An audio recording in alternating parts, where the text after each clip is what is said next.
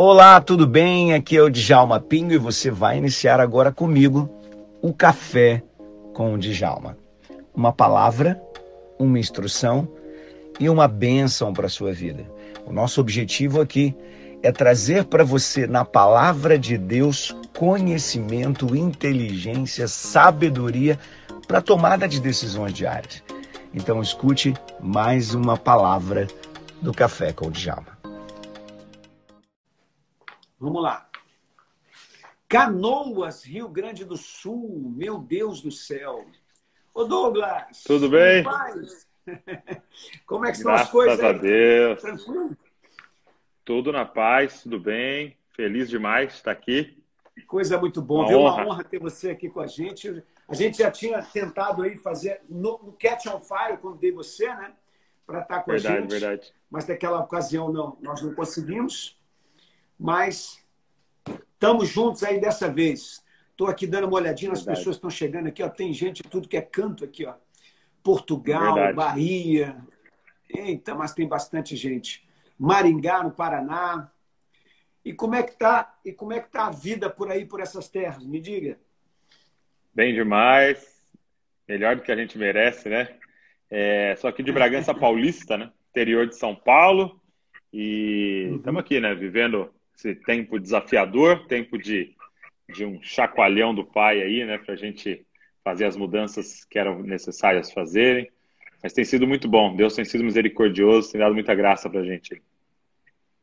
Em termos, em termos aí dessa, dessa pandemia aí na região, como é que está isso aí, pessoal? Aí a, afetou muito? Uh, ou, ou Sim, foi uma coisa é, mais é. controlada?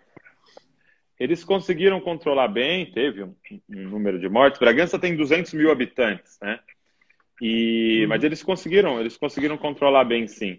É, a gente acaba dependendo um pouco, né, do algumas metrópoles perto da gente aqui, como Campinas, né? Porque como é considerado região de Campinas, então depende um pouco do desempenho deles para as regras aqui, né? Mas agora entrou na fase amarela, então já liberou bastante coisa, tal. É, acho que, se eu não me engano, só teatro, cinema e, e jogos de futebol que não liberaram, o restante está liberado com as, as precauções que tem que ter, né? Como a igreja, por exemplo. Uhum. Muito show, muito show.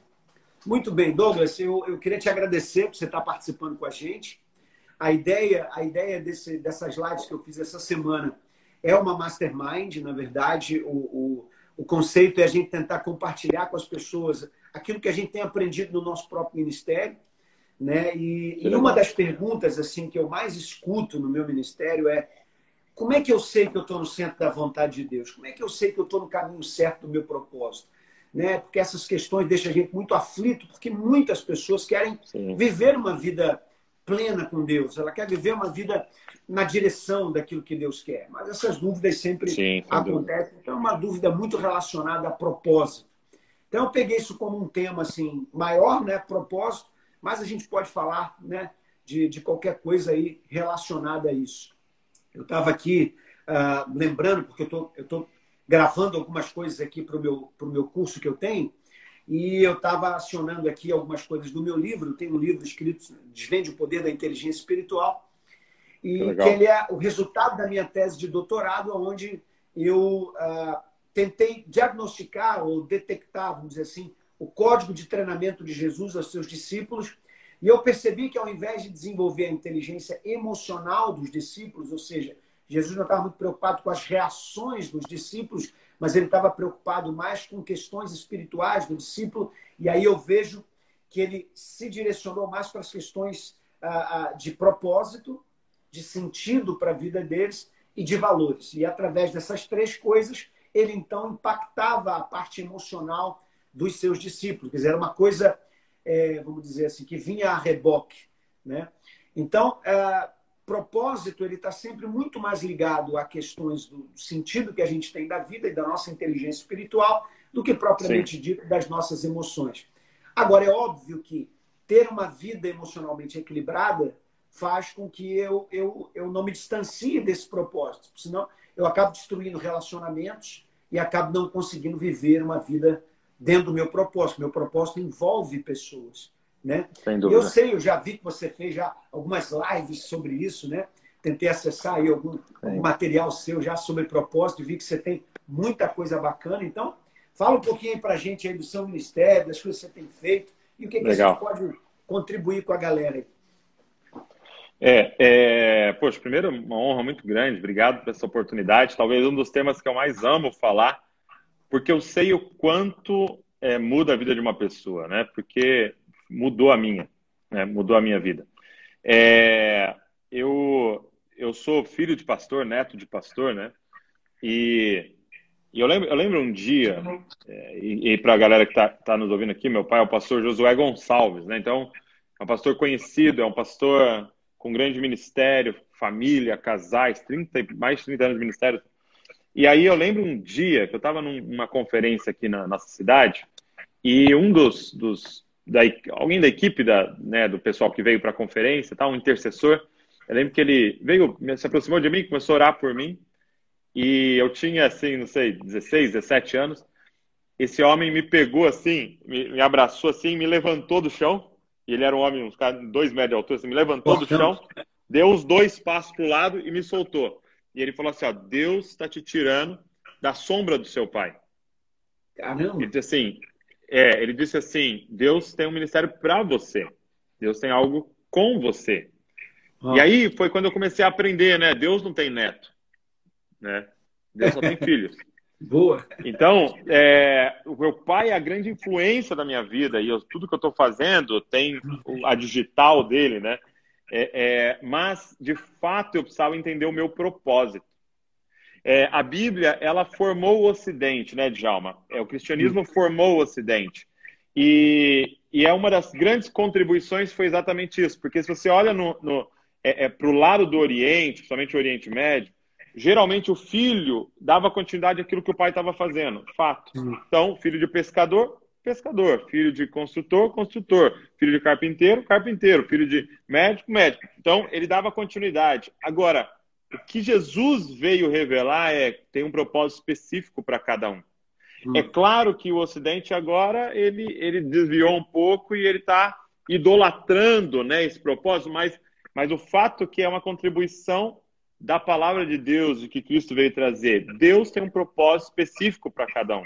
Cara, Douglas, é... deixa, eu, deixa eu interromper um pouquinho aqui você, só para desativar os comentários, para ver tá. se a gente melhora um pouquinho aqui a, a, conexão. Pronto, acho que melhorou um pouquinho. Beleza. Top, top. E aí, é, é, dentro disso, é, é você entender é, que você foi criado por um, para um propósito, entendeu? Tudo que existe foi criado para um propósito. Se eu pegar essa xícara aqui, ela foi criada para um propósito. A gente queria segurar café, segurar água, então a gente criou isso aqui. Esse fone que nós estamos usando foi criado para um propósito. Então tudo foi criado para um propósito. É, é, isso é muito importante, por quê?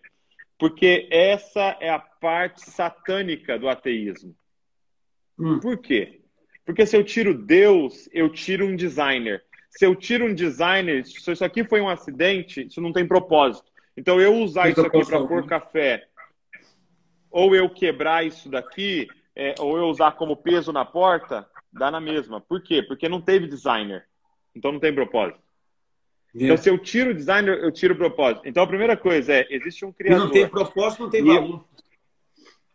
Não tem valor, não tem valor, entendeu? E aí eu abro a porta para tudo que está acontecendo. Por quê?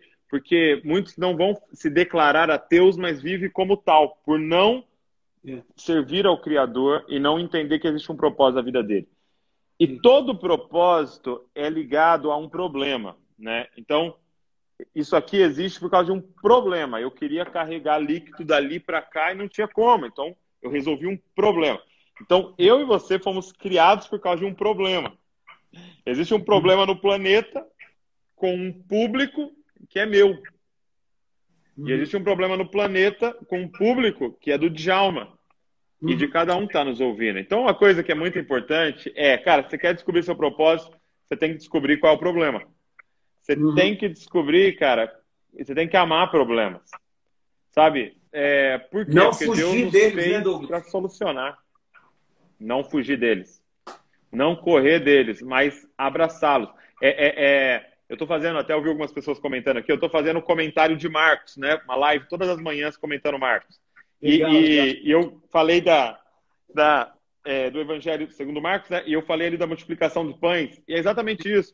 É, Jesus desce do barco, vê uma multidão e fala assim: eles eram como é, ovelhas sem pastores. E ele então vai em direção ao problema. Porque muitas vezes fala: olha, um monte de ovelhas sem pastor ali, vamos correr. vamos sair vamos fora. fugir deles. Entra no barco e rema na direção tá, oposta. Isso que você está falando, só para poder é, é, contribuir, eu acredito que muitas vezes Deus não permite a gente sair de um problema, porque Ele sabe que aquele problema ali está formando o meu propósito, ou está ou tá, é, é, dando uma certa, vamos dizer, moldada em mim para esse meu propósito. E a gente fica orando, pedindo Deus para tirar a gente de um negócio que Ele não vai deixar sair, até que você compreenda o valor e a razão daquilo ali, não é? É, isso, é, isso é muito doido, se as pessoas compreenderem, quem está nos ouvindo compreender, seguinte, você foi criado para o problema, tá?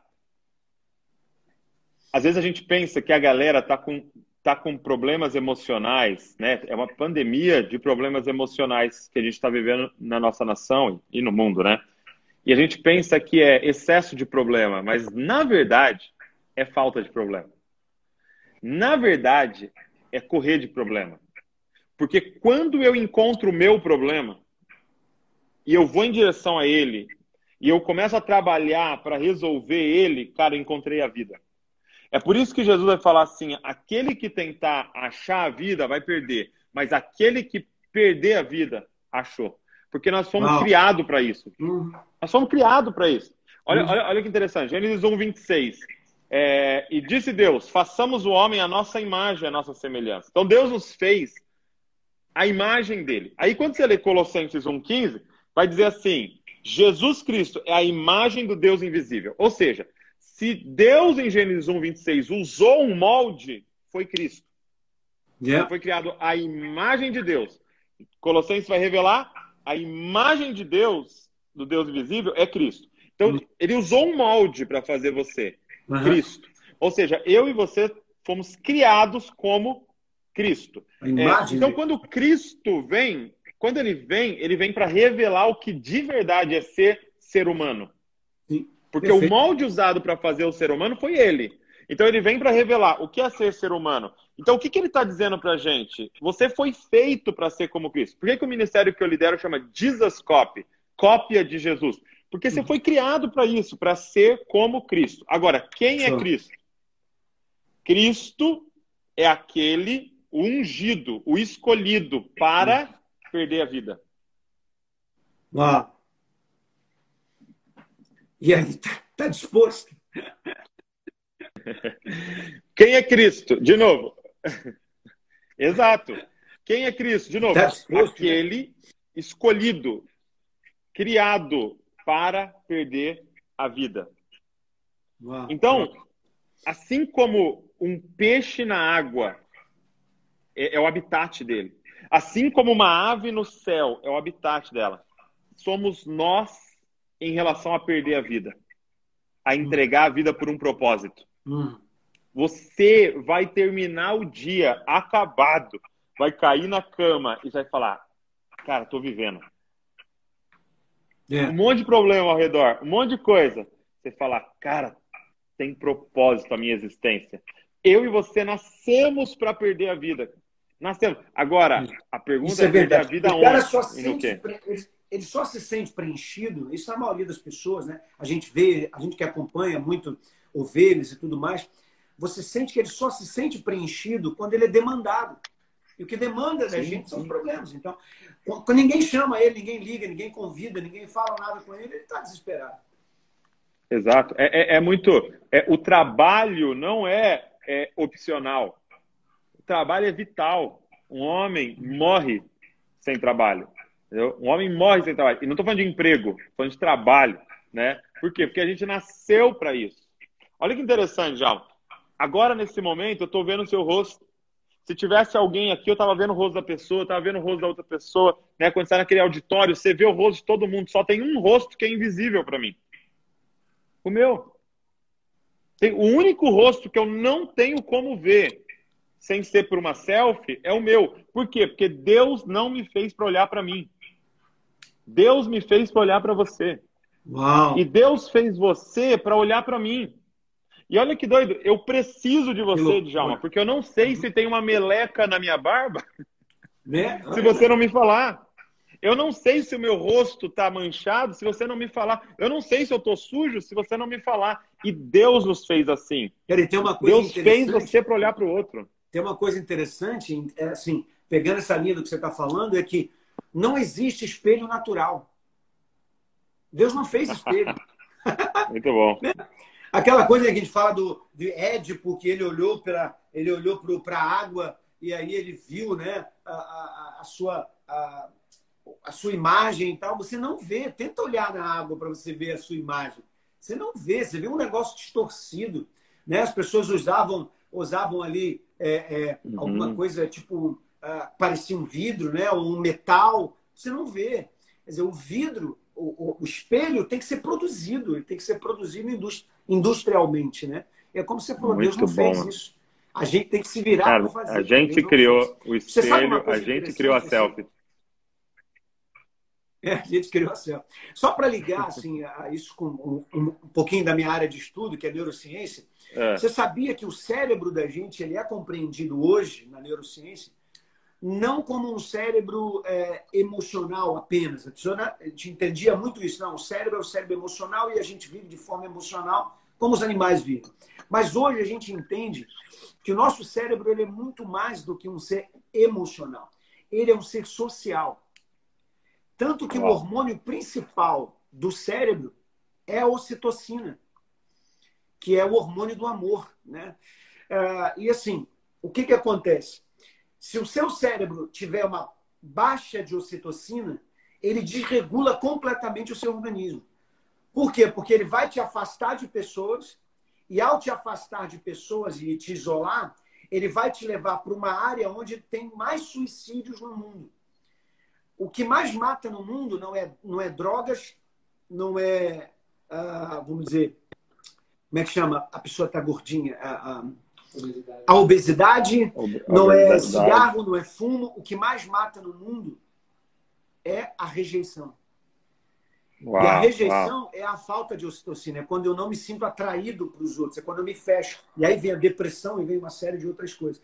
Então, o cérebro da gente, se você pegar o cérebro de uma pessoa de manhã, quando ela acorda, na hora que ela está trabalhando, na hora que ela está fazendo exercício, na hora que ela está assistindo um culto, ou na hora que ela está dormindo, o cérebro dela tem sempre uma mesma configuração de atividade. A gente chama de atividades normais.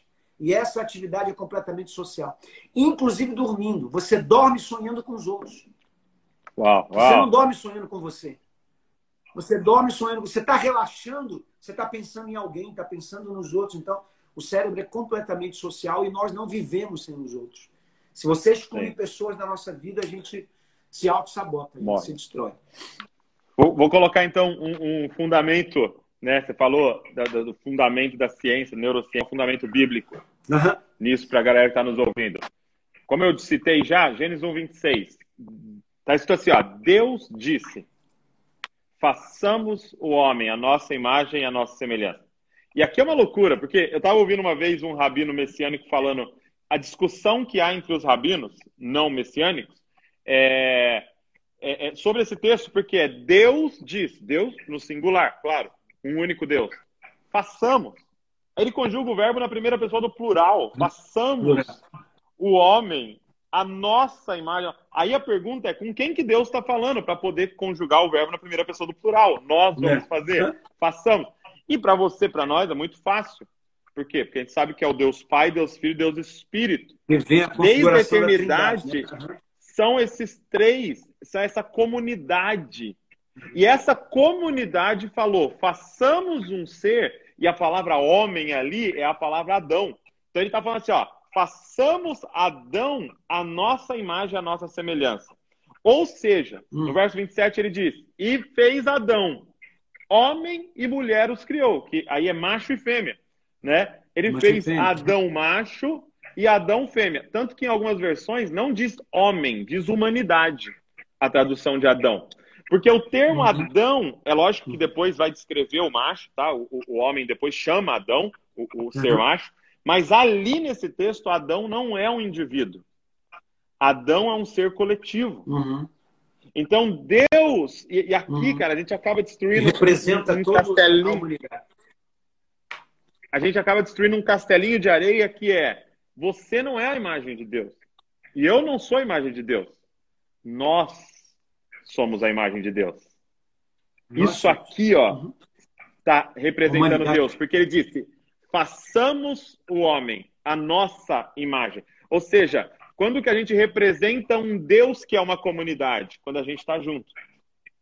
Quando a gente Quando pode a gente falar assim, ó, façamos uma live. Não. Quando a gente pode falar, façamos ministério. Então, ministério nunca se faz, eu vou fazer.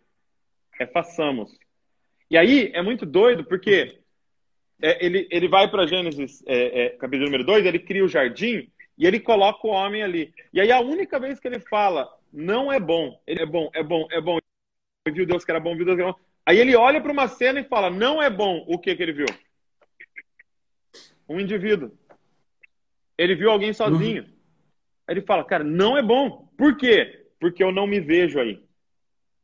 Eu não me enxergo. Não é bom. E repara que a serpente não entra ali quando ele está sozinho. Porque ele sozinho não fede nem cheira. Qual é o problema? Quando ele, quando ele tira de dentro dele a mulher. E agora é nós. Meu irmão, quando o homem começa a conjugar o verbo na primeira pessoa do plural, ele se torna imparável. Façamos. E tem uma, e tem uma, tem uma coisa aí muito interessante, que aí eu foi, vamos dizer, uma das coisas mais sensacionais, Douglas, que eu me deparei nos meus estudos para montar a minha, a minha defesa de tese, para escrever meu livro, que foi essa descoberta desse texto que você acabou de falar. Né? Ah, você sabe que teve uma, uma descoberta alguns anos atrás de um neurocientista que descobriu um local do cérebro onde as ondas neurológicas se encontram e formam o que nós chamamos de consciência. Então, assim, os animais não têm isso, os bichos não têm isso, mas nós, seres humanos, temos um lugar no cérebro, onde a consciência se forma. Então, eu tenho sentido para a vida, eu tenho propósito, eu, eu tenho crises, eu entro em crise. Os animais não entram, mas eu entro, porque eu, de alguma forma, crio e gero no meu cérebro um sentido para a minha vida, ou não ter sentido. Então, é, e esse local eles chamaram de ponto de Deus no cérebro. Chamaram de God's Spot. E aí eu fui Meu atrás Deus. desse negócio. Falei, cara, o que, que esses caras estão dizendo? né, é, que pode criar uma confusão, né, esse negócio. Deixa eu estudar mais sobre isso. E eu fui estudar e descobri que, na verdade, eles só usaram esse termo porque um dos, uma das pessoas que estava estudando, que é talvez o maior neurocientista dos Estados Unidos, que é o doutor Vilinayahu Ramachandran, esse cara ele estava fazendo uma ressonância magnética numa pessoa que começou a orar dentro da, da câmara magnética. E ele tinha saído. Quando ele voltou, ele mediu aquilo ali tudo. E ele percebeu que essas ondas se encontravam em 40 Hz, e aí formava a consciência. E a partir dali, vários estudos começaram a acontecer. Primeiro, onde eram essas ondas, por que, que elas se formavam, por que, que era ali naquele lugar. Enfim, e uma das coisas que eles descobriram é que os neurônios nessa região, eles são neurônios de axônios duplos, ou seja, o neurônio ele tem uma informação no núcleo e ele tem que passar essa informação por um tubo chamado axônio, e os dendritos disparam para fazer o que a gente chama de sinapse, com outro neurônio. O que, o que ele tá, descobriram é que esses neurônios tinham duplo cano. Então a informação podia ir e voltar ao mesmo tempo. Então só nessa região o neurônio vai e volta. Tem uma informação. Por isso é que eles conseguem fazer como se fosse uma câmara de eco para que você pudesse refletir sobre aquilo que está juntando ali dentro. Bom, é, isso não seria nada muito interessante assim se eles não identificassem onde era isso. Eles dizem que é no lobo temporal, na parte central do lobo temporal. E se eu riscar aqui um ponto de encontro, eu vou ver aonde bate isso. Bate exatamente aqui onde eu estou colocando o dedo, que se eu cortar o meu nariz, que é grande, você vai descobrir que tem umas entradas aqui dentro. E que nós chamamos de narinas. Né? Uau, e aí, quando uau. você volta, então, lá na criação, e você vai ver Deus dizendo assim: façamos um homem nossa imagem e semelhança. De que, que eu sou parecido com Deus? Meu corpo? Não pode, ele não tem físico. A única coisa que eu posso parecer com Deus, na essência, é porque ele tem consciência e eu também. É porque ele me gerou consciência. Uau. E aí eu vou ver a criação humana, eu vejo que Deus pega os animais na hora que ele vai criar e que ele diz, é, na hora que ele vai criar, ele chama aqueles animais de Nefesh Hayah, ou almas viventes. Almas viventes. Seres viventes. Então, são seres emocionais que reagem à natureza para sobreviver. Agora, quando ele vai criar o ser humano, Douglas, ele diz a mesma coisa. Ele diz, façamos o homem e tal. E o termo ali é Nefesh Hayah. Ou seja, o homem também é uma alma vivente. Ele é um ser emocional Sim. também. Ele também reage Sim. emocionalmente para sobreviver. Mas aí ele pega esse homem e ele sopra nas narinas desse homem. Hum. Ninguém nunca entendeu por que esse sopro. Ninguém nunca, nenhum teólogo conseguiu perceber o que, que significava desse sopro. Porque a gente vai dizer o quê? Que ele encheu, a gente era uma, como se fosse uma bexiga que ele encheu. Não faz sentido o sopro de Deus ali. Né? Agora, hoje, na ciência, a gente tem é, é, alguma compreensão mínima disso, mas, mas muito interessante quando eu cruzo isso com a palavra. Porque quando ele sopra, ele cria um lugar no cérebro diferente de todos os outros animais. Ele cria um axônio duplo, ele cria um eco, uma câmara de eco, para criar uma coisa que só ele tem: consciência das coisas, sentido para a vida, propósito. Isso que a gente está falando aqui, propósito. Só quem é isso que nos faz humanos. Né? Todo propósito de uma planta está no DNA dela. Todo propósito Sim. de um animal está no DNA do animal. Mas o propósito do ser humano não está no DNA dele. Isso é assustador. O propósito do ser humano está na epigenética e não na genética. Qual é a diferença entre genética e epigenética? Genética é como se fosse o nosso sistema operacional. Todas uhum. as pessoas nascem igualzinho, tem aquilo ali. Agora, a epigenética é a minha capacidade de interagir com o meio. Isso só o ser humano tem. Eu até brinquei numa outra live nossa, é, que a, Dilma saudou a mandioca. Não sei se você sabe disso, né? Ela saudou a mandioca. E por que, que ela tem, teria saudado a mandioca? Ninguém sabe direito, mas eu acho que eu descobri.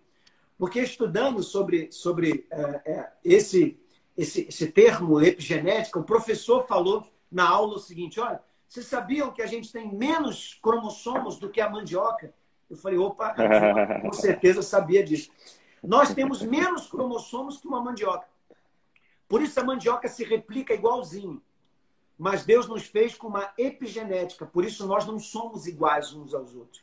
Uau, uau. A nossa capacidade de se moldar ao ambiente que nos faz completamente diferente desse ser humano. E isso é uma, uma, uma, uma coisa muito importante. E o principal dessa epigenética é a nossa capacidade da mente, é a nossa, é a nossa consciência. Então, Deus nos fez semelhante a Ele e por isso Ele nos fez acima dos animais. Ele nos fez de uma forma melhor, vamos dizer assim. Por isso o mundo pode acabar.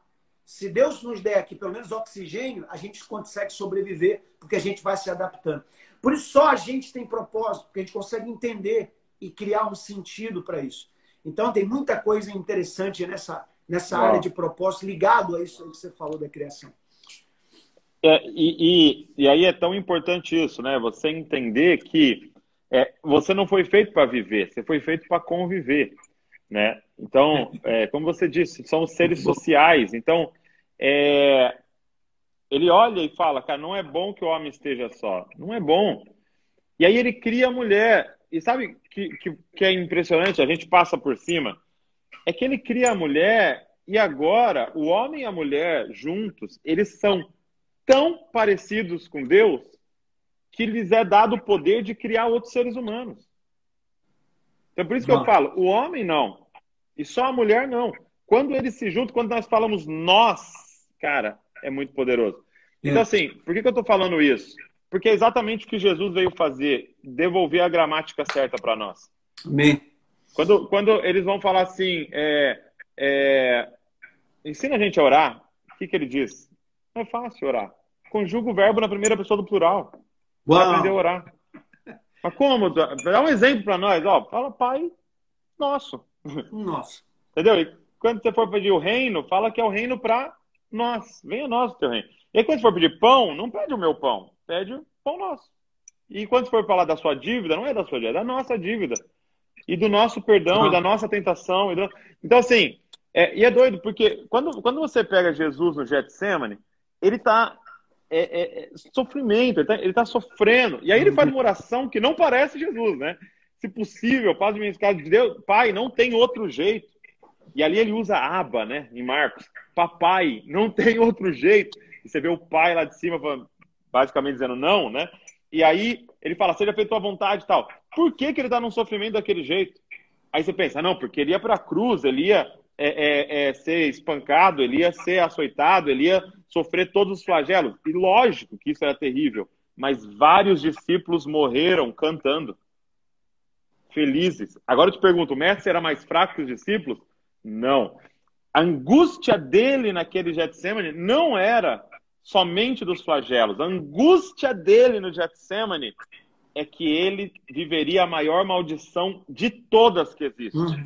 uhum. Ele passaria um período experimentando o que é ser eu.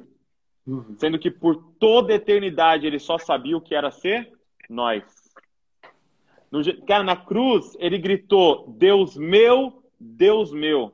Para quê? Para eu e você poder falar hoje, Pai nosso, Pai nosso. Uau. Ele foi separado do Pai para que a gente pudesse voltar a ser nós. Então, o que é o Evangelho, cara? É isso, é devolver essa capacidade de falar. Por que isso é tão importante para propósito?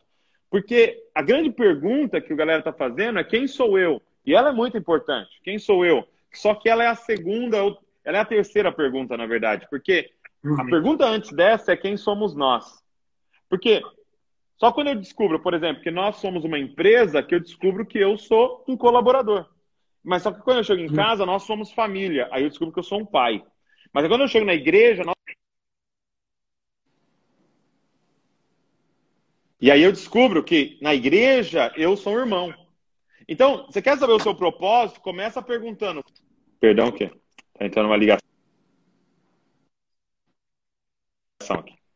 Então começa perguntando quem somos nós, porque cara, o problema é que tem um monte de gente, Alma, querendo viver propósito desconectado do corpo do, corpo, do todo. É. E aí a gente chega na igreja e não tá precisando de ninguém para cantar. Porque tem 200 cantores lá. E você não para perguntar o que, que nós estamos precisando aqui. Para que eu uhum. saiba qual é o meu propósito aqui. Então, é, é necessário a gente entender isso. Nós temos que olhar para nós, cara. A gente, a, a, gente escuta muito essa coisa de assim, uh, o seu propósito não é para você, né? O seu propósito isso. é para o outro. Bom, legal, Sempre. ótimo, mas o que eu faço com isso? Você tem que ser Exato. proativo.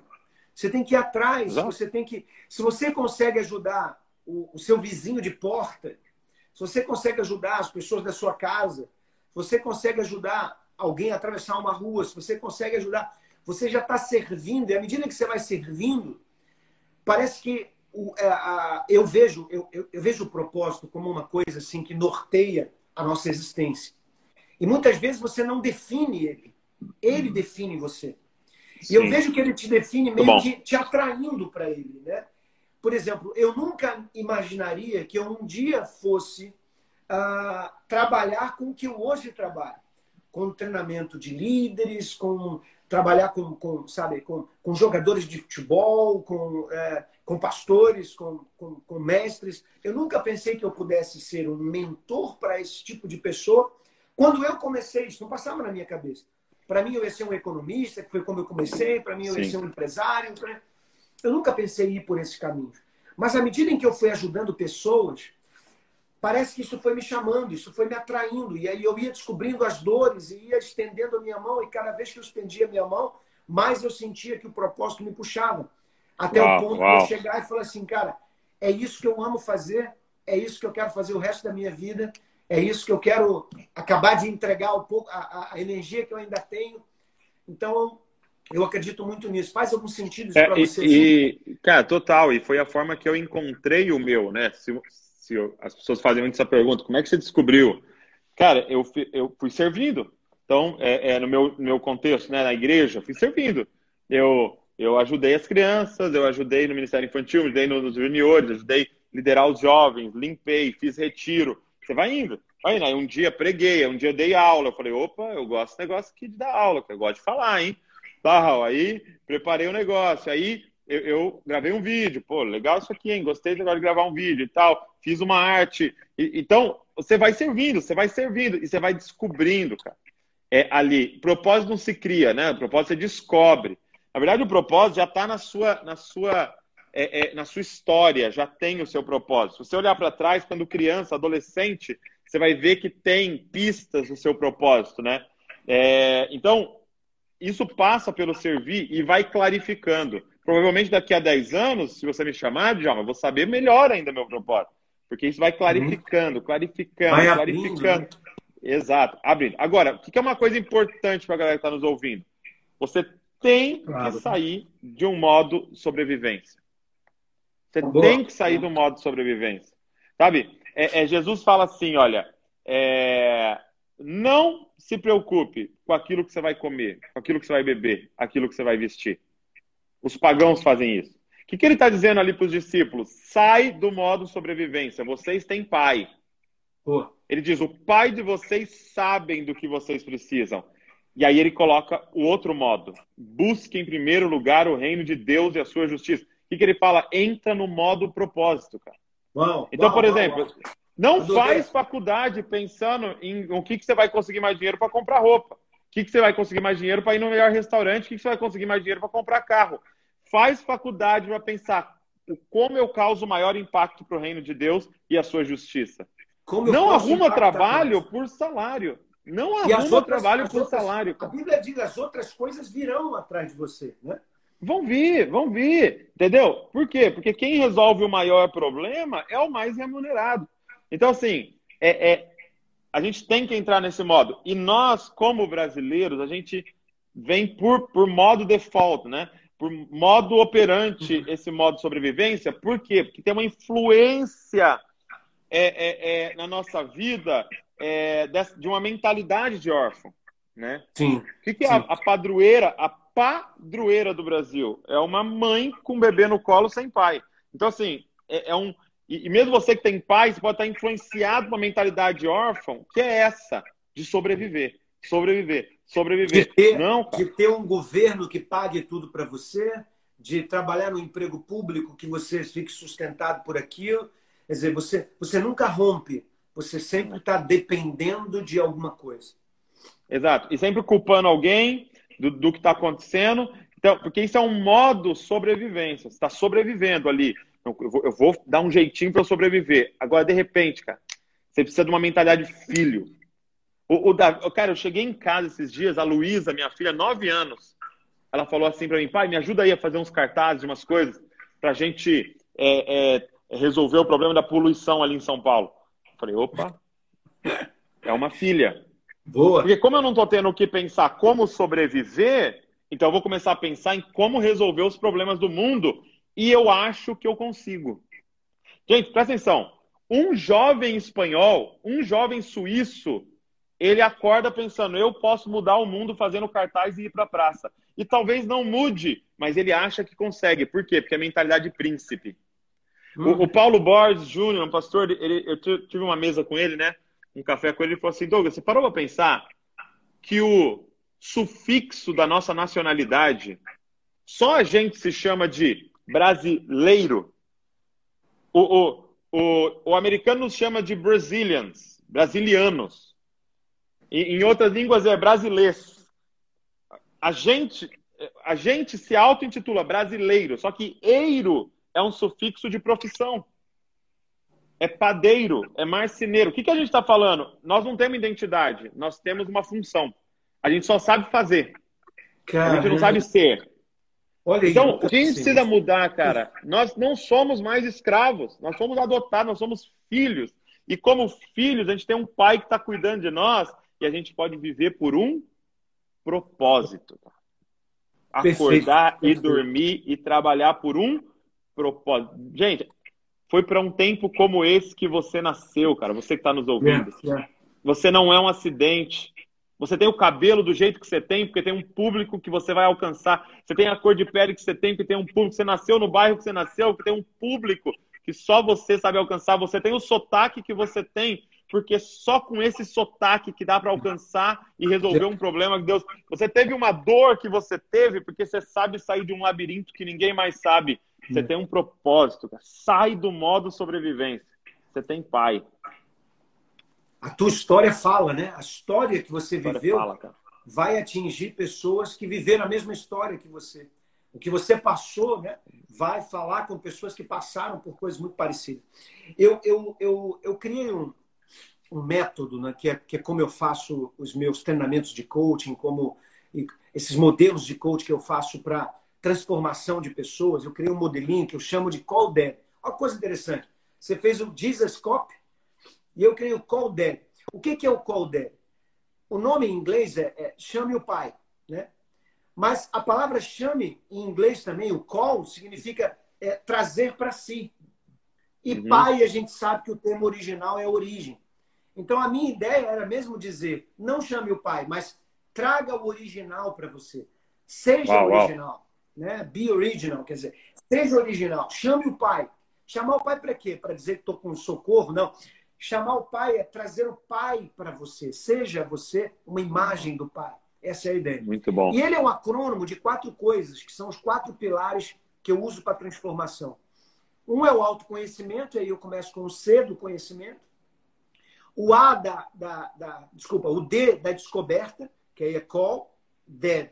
Então, o D da descoberta. Então, eu tenho autoconhecimento, eu me conheço, sei quem eu sou. Segundo passo é eu saber aonde eu estou inserido. Quer dizer, para eu cumprir o meu propósito, eu tenho que saber aonde eu vou cumprir o meu propósito, conhecer minha saber do nós. conhecer a minha empresa, conhecer minha família, enfim. Sabendo mais sobre os outros, quer dizer, eu vivo para os outros, então eu tenho que conhecer os outros. E o terceiro pilar seria o A de aceitação. Eu tenho que assumir a minha missão, me conheço, conheço onde eu estou inserido, agora eu descubro uma missão.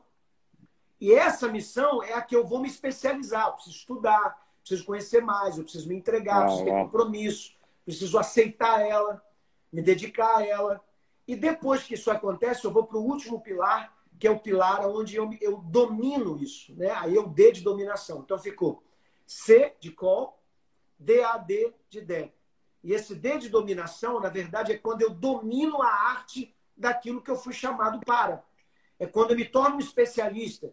E aí eu viro um mentor, um coach, né? eu viro uh, um uhum. pastor, eu viro um líder, eu viro alguém que vai agora monitorar e multiplicar aquele conhecimento para outras pessoas. E isso funciona, Douglas, em todas as áreas. Uma criança, ela está na fase de se, de se autodescobrir. Ela vira adolescente, ela está na fase de descobrir o mundo. Ela vira um jovem, está na fase de descobrir o seu propósito. Ela fica madura, está na fase de passar adiante aquilo. Uau. Se eu casar, Muito é a mesma bom. coisa. Para eu casar, eu tenho que me conhecer. Depois eu tenho que conhecer alguém. Depois eu tenho que me juntar, conhecer alguém e assumir um compromisso de casado. E depois eu tenho que fazer filhos e colocar alguém no mundo para replicar isso. Eu entro numa empresa, eu tenho que saber quem eu sou e o que, que eu posso contribuir. Chego na empresa, eu tenho que conhecer a empresa e o mercado. Aceito a minha uhum. missão dentro da empresa, me especializo, me especializei, viro diretor e começo então a treinar outras pessoas ou gerenciar. Então isso aqui está em, em, tudo que é área da vida, né? Então nessa área de propósito é a mesma coisa. Tem que me conhecer, tem que conhecer o mundo, tenho que assumir uma missão, quer dizer, eu tenho que porque missão e propósito é diferente. Propósito eu nasci para isso, mas a uhum. missão é o que eu vou fazer para cumprir. É como eu faço, né?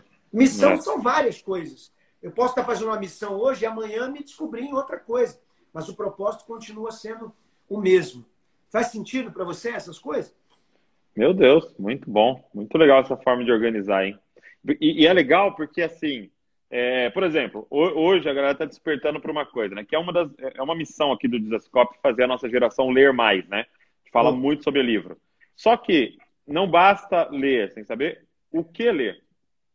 Porque se você ficar lendo Crepúsculo a vida inteira, não vai adiantar de nada. Então, é, é, é, e nada contra o Crepúsculo, só um exemplo, né? Mas assim, se você ficar lendo por ler, não vai adiantar de nada. Então, até nisso é o que ler, o que estudar, curso online, tem um milhão agora. Qual fazer?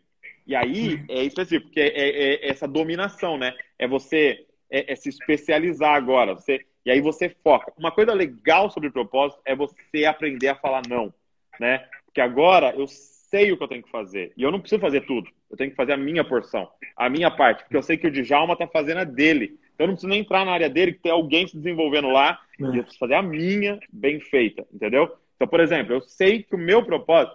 Eu até estava lendo um livro, né? Que ele dizia que tem dois tipos de é, movimento apostólico, né? Que é o paulino e o petrino, né? De Pedro. E o paulino é esse de ir para lugares que não foram alcançados ainda e, e para é, alcançar quem nunca ouviu e tal. O petrino é uhum. é para reformar dentro, entendeu? O de Pedro é para ir para dentro dos judeus e fazer a reforma. E eu me sinto chamado para esse, para evangelizar crente, né? Para falar o evangelho para quem está inserido lá dentro, mas na verdade nunca entendeu. Então, eu entendi o meu propósito. Eu vou ler, vou, vou ler tudo que, que tiver disponível, eu vou em todos os congressos que tiver disponível, quero falar com todas as pessoas que já trilharam esse caminho, quero todos os podcasts, quero todos os vídeos, quero tudo. Por quê? Porque aí eu sei o que falar não. Pô, esse livro aqui maravilhoso sobre tal coisa. Hum, provavelmente eu não vou ler, porque, cara, eu sei o que Deus está pedindo para fazer. E aí você consegue focar. Meu pai sempre me ensinou uma frase: não existe clínico geral famoso. Entendeu? E não é sobre é fama. Não é, é sobre fama. Mas assim, você não sabe quem é o maior clínico geral do mundo. Não existe. É. Porque só existe especialista que deixou uma marca na história, um legado. Porque é só você focando em algo. E aí você olha a Bíblia e tá lá, é, Davi falando: uma coisa peço ao Senhor e a uhum. buscarei. Entendeu? Uma coisa. Você vê o Martin Luther King Jr. dizendo: I have a dream. Eu tenho um sonho. Não é I have ten dreams. Não é eu tenho dez sonhos. Eu tenho I have um dreams. sonho. dreams, entendeu? Não, é um sonho. É, tem um, um, é, um ditado, né? É, é, um provérbio russo que diz: se você perseguir dois coelhos, você não vai pegar nenhum. Entendeu? Multitasking, cara, é a capacidade de fazer um monte de coisa mal feita. Né? Cara, é, é focado. Só que aí é quando você descobre, quando você descobre o seu propósito. Aí você tem a coragem de gastar sua vida num lugar só, né? Seu pai é uma pessoa muito especial para mim. Ele, ele, ele soube do meu livro, ele, acho que ele ganhou o meu livro, não sei. Ou ele viu na cabeceira do meu livro, na casa de uma pessoa que era pastor lá em uh, Campo Grande. Reginaldo, era pastor de Sinop, né? Reginaldo, uhum. Isso, Sinop. Mato Grosso. Aí ele foi na casa do Reginaldo, acho que ele ia pregar lá, alguma coisa assim. Aí ele viu meu livro lá e tal. E o Reginaldo falou: Não, cara, esse livro aqui eu não posso dar, não. E aí depois ele se encontrou lá nos Estados Unidos, né? E ele falou: Eu preciso do teu. Ele estava pregando e ouvindo ele. Ele parou a mensagem e falou: Djalma, você está aqui, eu preciso do teu livro. E aí foi bem legal, que a gente depois foi almoçar e tudo. E uma das coisas que ele me falou foi isso. Ele falou: Djalma, porque assim, eu sempre pastoreei. E aí, quando o pastor Silas viu o meu livro e viu que eu lancei uma coisa que poderia impactar o reino de Deus e tal, ele falou: Cara, eu vou te tirar da igreja, vou deixar você, vou te apoiar para você poder sair pelas nossas igrejas e outros ministérios e tudo, para você poder espalhar essa informação da inteligência espiritual, porque isso é uma coisa que vai impactar muito a nossa geração. Muito bom. Eu mesmo não tinha enxergado isso assim muito, sabe? Para mim aquilo era uma tese de doutorado, aquilo era uma informação bacana, uhum. mas nada assim tão alarmante e tal. Mas depois eu reparei realmente que, que aquilo fez, causou um impacto e tem sido muito legal. Eu estou há três anos, não, quatro anos fora da igreja só, né? E já cheguei até onde eu cheguei, acho que já, já fui muito longe, e sei que eu ainda vou ainda. Legal. Mas Glória o teu pai pegou Só e falou para mim uma coisa, ele falou, olha, você, você não pode é, abrir o leque. Você tem que escolher um caminho, Uau. uma coisa só, e mirar nisso. E eu descobri, Sim. falei para ele, pastor, então o meu é esse aqui, é a inteligência espiritual. Eu, não seja com o que eu for trabalhar, eu vou focar nisso aqui. Se eu vou falar para jovem, eu vou falar inteligência espiritual do jovem. Se eu vou pregar para casais, é inteligência espiritual para casais, enfim. Seja para onde for, uau. muito eu legal. falar dessa minha área. E ele me ajudou muito isso. Eu uso uma frase que eu gosto muito nos meus cursos, que eu digo o seguinte: o maior fator de sucesso não são os teus aceites, não são os contratos que você vai assinar. mas são as renúncias que você faz. Uau, é isso, é o não. Né? Aquela mulher samaritana, o que mais chamou atenção ali de tudo para mim foi a hora que ela largou o cântaro e saiu correndo para a cidade. Porque o cântaro era a coisa mais preciosa que ela tinha. Tirar água não era fácil. Ela andou muito longe para tirar água. E ela pega a água, mas depois que ela conversa com Jesus, ela abandona a água, abandona cântaro, abandona tudo e vai correndo para a cidade anunciar Jesus. E aí duas muito coisas me bom. chamam a atenção. Primeiro, por que, que ela abandonou a coisa que era a mais valiosa para ela? Porque ela achou algo muito mais valioso. Agora, o que, que era mais valioso? Jesus ou pregar a palavra? Ela respondeu quando ela correu para a cidade. Pregar a palavra para ela era mais importante do que a própria pessoa física de Jesus. Talvez se fosse eu você, tivéssemos ficado agarrado em Jesus ali mentoreando. Sim. Você está aqui para o senhor me mentorear, fica, eu vou ficar aqui agarrado em ti e tal. Ela se preocupou com os outros. Incrível. Ela disse o que eu Minha cidade precisa saber disso. A minha comunidade precisa saber. Ela descobriu o propósito dela ali. Talvez se ela tivesse agarrado em Jesus, ela ia estar em Jesus, mas sem propósito. E eu vejo muito isso, Douglas. Vejo muitas muito pessoas bom. dentro da igreja sem propósito. Porque elas só querem orar, porque elas só querem ler a Bíblia e sem buscar onde aplicar isso, elas só querem cantar. Nada contra nenhuma dessas coisas, muito pelo contrário, eu amo fazer uhum, todas elas. Mas se eu não encontrar onde eu posso servir, de que vale a minha vida aos pés de Cristo, agarrado ali nos pés dele. Glória a Deus. É exatamente isso. Muito bom. Douglas, a gente tem cinco minutos. Eu queria primeiro fazer o seguinte: tirar uma foto aqui antes, né? A gente tirar uma vamos, foto vamos. aqui nossa, para a gente poder compartilhar. Ou então pedir às pessoas até para tirar e marcar a gente. Pode fazer isso aí também, né, pessoal? Claro. Eu é. vou tirar aqui, mas vamos lá. Vai. Tirar aqui também, vai.